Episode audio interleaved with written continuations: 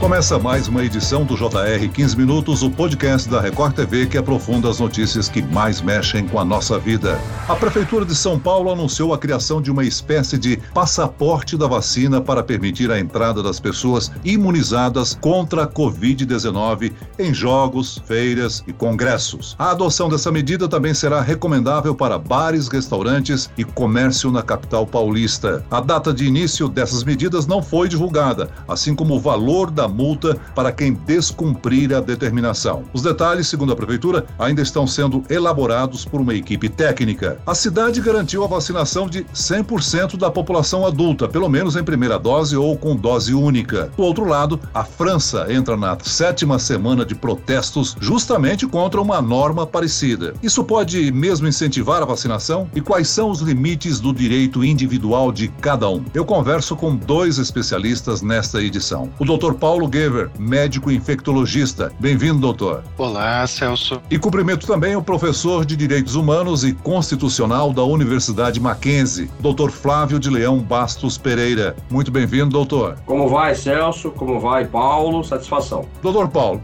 esse dispositivo, como foi chamado, é uma espécie de QR Code em aplicativo digital que toda a população paulistana vacinada precisa carregar no celular para entrar em determinados locais. Não é uma novidade, já que Israel, Estados Unidos e a França já começaram a aplicar essa medida. Mas ela é ao menos polêmica, né? Doutor, é possível afirmarmos que a aplicação dessa medida diminui a disseminação do coronavírus? E, claro, poderia incentivar a vacinação?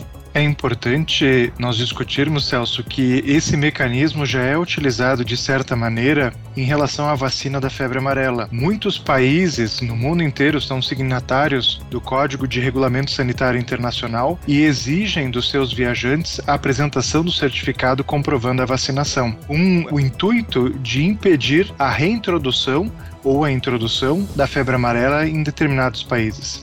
Então esse conhecimento nós já temos, funciona. Agora, claro, do ponto de vista sanitário, a vacinação ela é mais uma ferramenta, sendo talvez uma das mais importantes na questão da prevenção. E quando tem é, muitas pessoas que não procuram a vacinação, quer seja por falta do insumo, quer seja por desconhecimento, quer seja por alguma informação, e agora nós temos visto as fake news que acabam desinformando informando ao, ao invés de informar, nós temos verdadeiros grupos grandes que hesitam em fazer a vacinação. E isso torna o controle da pandemia muito difícil. E também, do ponto de vista que as pessoas que não tomam a vacina acabam colocando em risco as demais pessoas. Ou seja, vacinação não impede que uma pessoa transmita o vírus, né, doutor? Então, pode sim haver a circulação nesses locais, mesmo com todos lá dentro estejam vacinados. Pode haver, mas a vacinação diminui muito o risco da circulação do vírus e também de caso ocorra alguma contaminação num indivíduo vacinado, que ele apresente os desfechos mais graves, como óbito e doença grave nesse stand de internação hospitalar.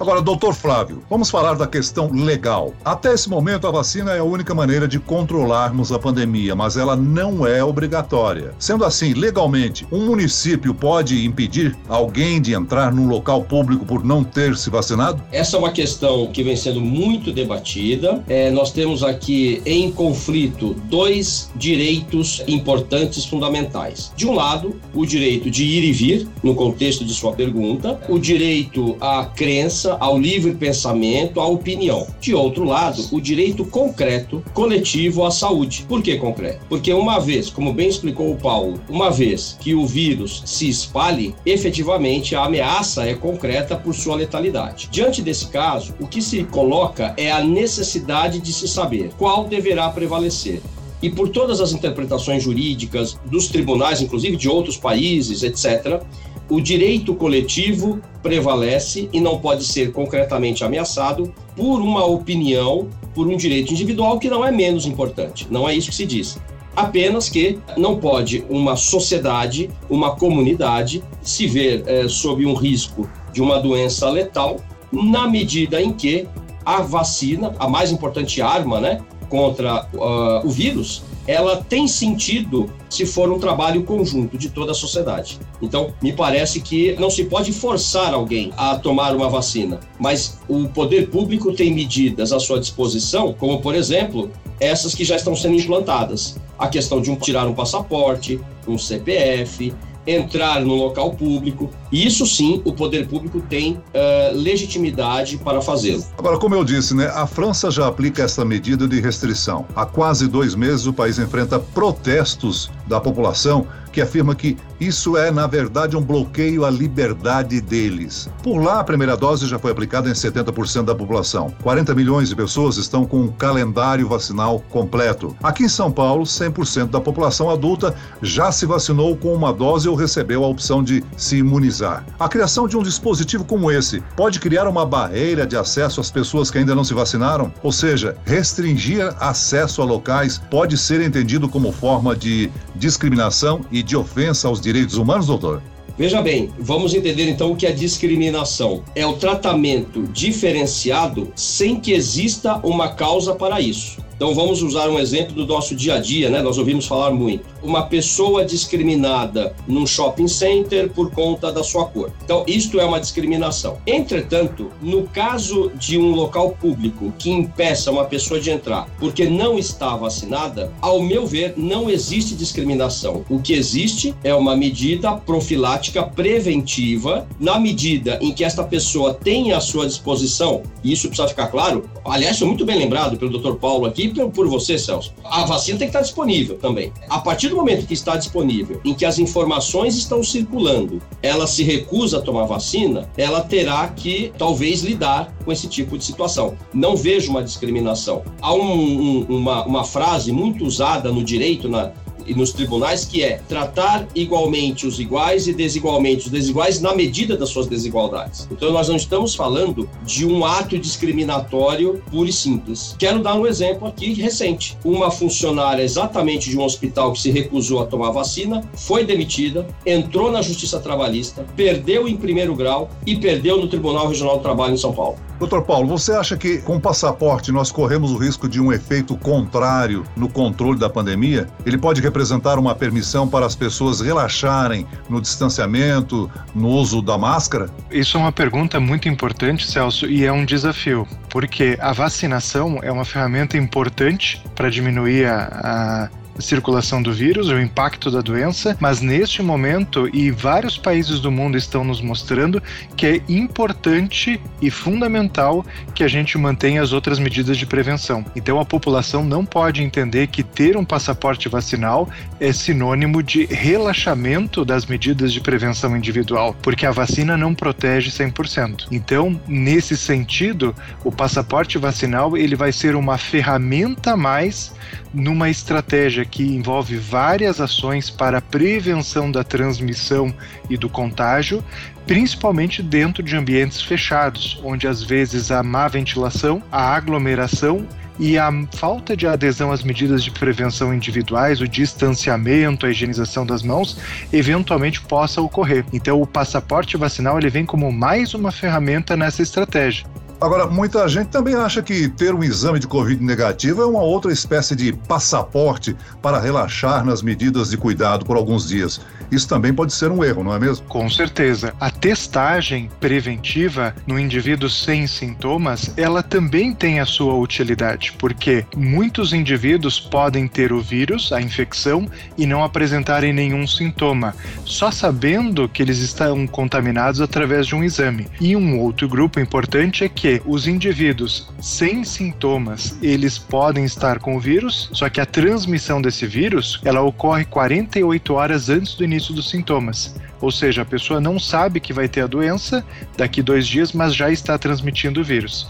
Então a testagem é importante, mas ela não desobriga das outras medidas de prevenção. Doutor Flávio, o senhor citou aí o caso da funcionária de uma unidade de saúde que se recusou a tomar a vacina, entrou no tribunal e foi demitida por justa causa. Vamos pensar agora de forma inversa. Uma empresa pode escolher contratar apenas funcionários que possuem as duas doses da vacina, ou isso seria uma forma de exclusão daqueles que ainda não puderam completar o calendário? A partir do momento em que existir no país uma vacinação já na sua segunda dose para todos, a empresa terá mais tranquilidade, mais é, amparo jurídico para exigir sim a comprovação da vacinação. Na realidade, ainda que informalmente, já conheci casos em que empresas estão dando preferência para quem já está vacinado, pelo menos com a primeira dose. E interessante notar que, como os jovens, os jovens ainda não tomaram na sua grande parte, a segunda dose, aliás, nem os adultos, né? Me parece, a dificuldade hoje em se conseguir um emprego tende a sofrer uma, o impacto também dessa pergunta, sobre essa pergunta que me foi feita, né? Ou seja, apresentada a comprovação de pelo menos uma primeira dose, certamente as chances para se conseguir uma vaga de trabalho aumentarão. Doutor Paulo, certos países estão voltando a liberar a entrada de brasileiros, como foi o caso da Alemanha nesse final de semana, né? Mas com um adendo: apenas brasileiros vacinados com a AstraZeneca ou com a Pfizer. Porém, nós não podemos nem devemos escolher qual vacina tomar aqui no Brasil. Toda vacina é importante. A vacina da Coronavac já foi aprovada pela Organização Mundial da Saúde. Por que ela ainda não é reconhecida por tantos outros países? Esse regramento é definido pelos organismos de saúde da União Europeia e também é, individualmente por cada país. Nesse sentido, infelizmente, ainda a Coronavac e outras vacinas não foram aprovadas para uso ou reconhecidas oficialmente como outras vacinas, como a Pfizer, Moderna, Janssen e Oxford. Nesse sentido, também há um prejuízo porque são vacinas que funcionam e funcionam muito bem na questão da prevenção. Agora, se a contaminação, o vírus permanecer entre a população, a gente pode chegar num estágio em que, por exemplo, tomar o transporte público vai ser exigido um certificado de vacinação? Isso pode acontecer, doutor Flávio? Certamente o vírus veio para ficar. E sim, a mim parece que isso pode acontecer. De novo, uma vez que a vacina esteja disponibilizada para todas e todos, sim, o transporte público poderá exigir na medida em que é um ambiente propício à propagação do vírus, né? É, e aí é claro que o, o Dr. Paulo pode me corrigir se eu estiver errado, mas do ponto de vista legal, como política pública de saúde, sim, poderá ser exigido. Com certeza, o Dr. Flávio está coberto de razão. Nos ambientes de maior risco de transmissão, a prevenção tem que ser mais forte e mais uh, eficaz no sentido do controle. Então, em vários ambientes, eh, não só os fechados, principalmente em ambientes de grandes eventos com várias pessoas, que já tem alguns testes e algumas iniciativas, como os jogos de futebol festas, a apresentação do passaporte vacinal vai ser fundamental.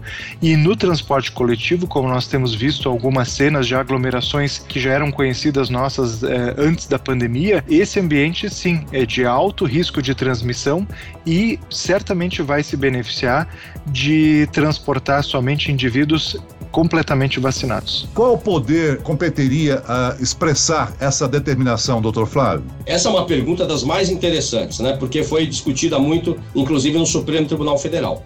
A Constituição Federal de 1988 é muito clara, viu, Celso?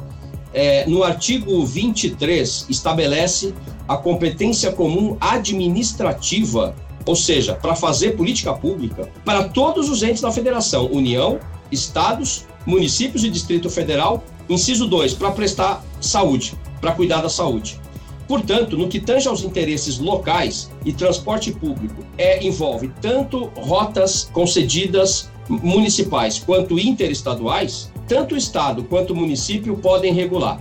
Para deixar claro para quem nos ouve, basta lembrar das regras de trânsito. Né? O cinto de segurança obrigatório, que também foi uma polêmica anos atrás, é objeto de determinação tanto dos, dos, municípios quanto do Estado e até mesmo do Código Nacional de Trânsito. Então, a todos cabe essa responsabilidade. Para encerrar, doutor Paulo, eu gostaria que o senhor reforçasse os cuidados que todos, todos nós precisamos manter, mesmo vacinados, para não termos problemas. É fundamental que todos os indivíduos mantenham as medidas de prevenção individuais, ou seja, o uso de máscaras, principalmente em ambientes eh, pequenos, mal ventilados e com outras pessoas, que mantenham o distanciamento físico, que eh, façam a higienização das mãos com frequência, que se apresentarem algum sintoma suspeito de coronavírus, que se isolem preventivamente, procurem um serviço de saúde para fazer uma avaliação e uma testagem, que os indivíduos que tiveram contato com esse já entrem em quarentena e que procurem todos a vacina, pois todas as vacinas disponíveis no Brasil são seguras e eficazes. E só com a vacinação de todos os indivíduos, ou seja, de uma população, que a gente vai conseguir debelar uma pandemia em ascensão. Muito bem, nós chegamos ao fim desta edição do 15 Minutos. Eu agradeço a participação e as informações do professor de Direitos Humanos e Constitucional da Universidade Mackenzie, Dr. Flávio de Leão Bastos Pereira. Obrigado, doutor. Muito obrigado, satisfação, uma honra estar aqui com vocês. E agradeço também a presença do médico infectologista Dr. Paulo Gever. Obrigado, doutor. Obrigado e um abraço a todos. Esse podcast contou com a produção de Homero Augusto e dos estagiários David Bezerra e Larissa Silva. Sonoplastia de Pedro Angeli. Coordenação de conteúdo Camila Moraes, Edivaldo Nunes e Luciana Bergamo. Direção de conteúdo Tiago Contreira. Vice-presidente de jornalismo Antônio Guerreiro. E eu, Celso Freitas, te aguardo no próximo episódio. Até amanhã.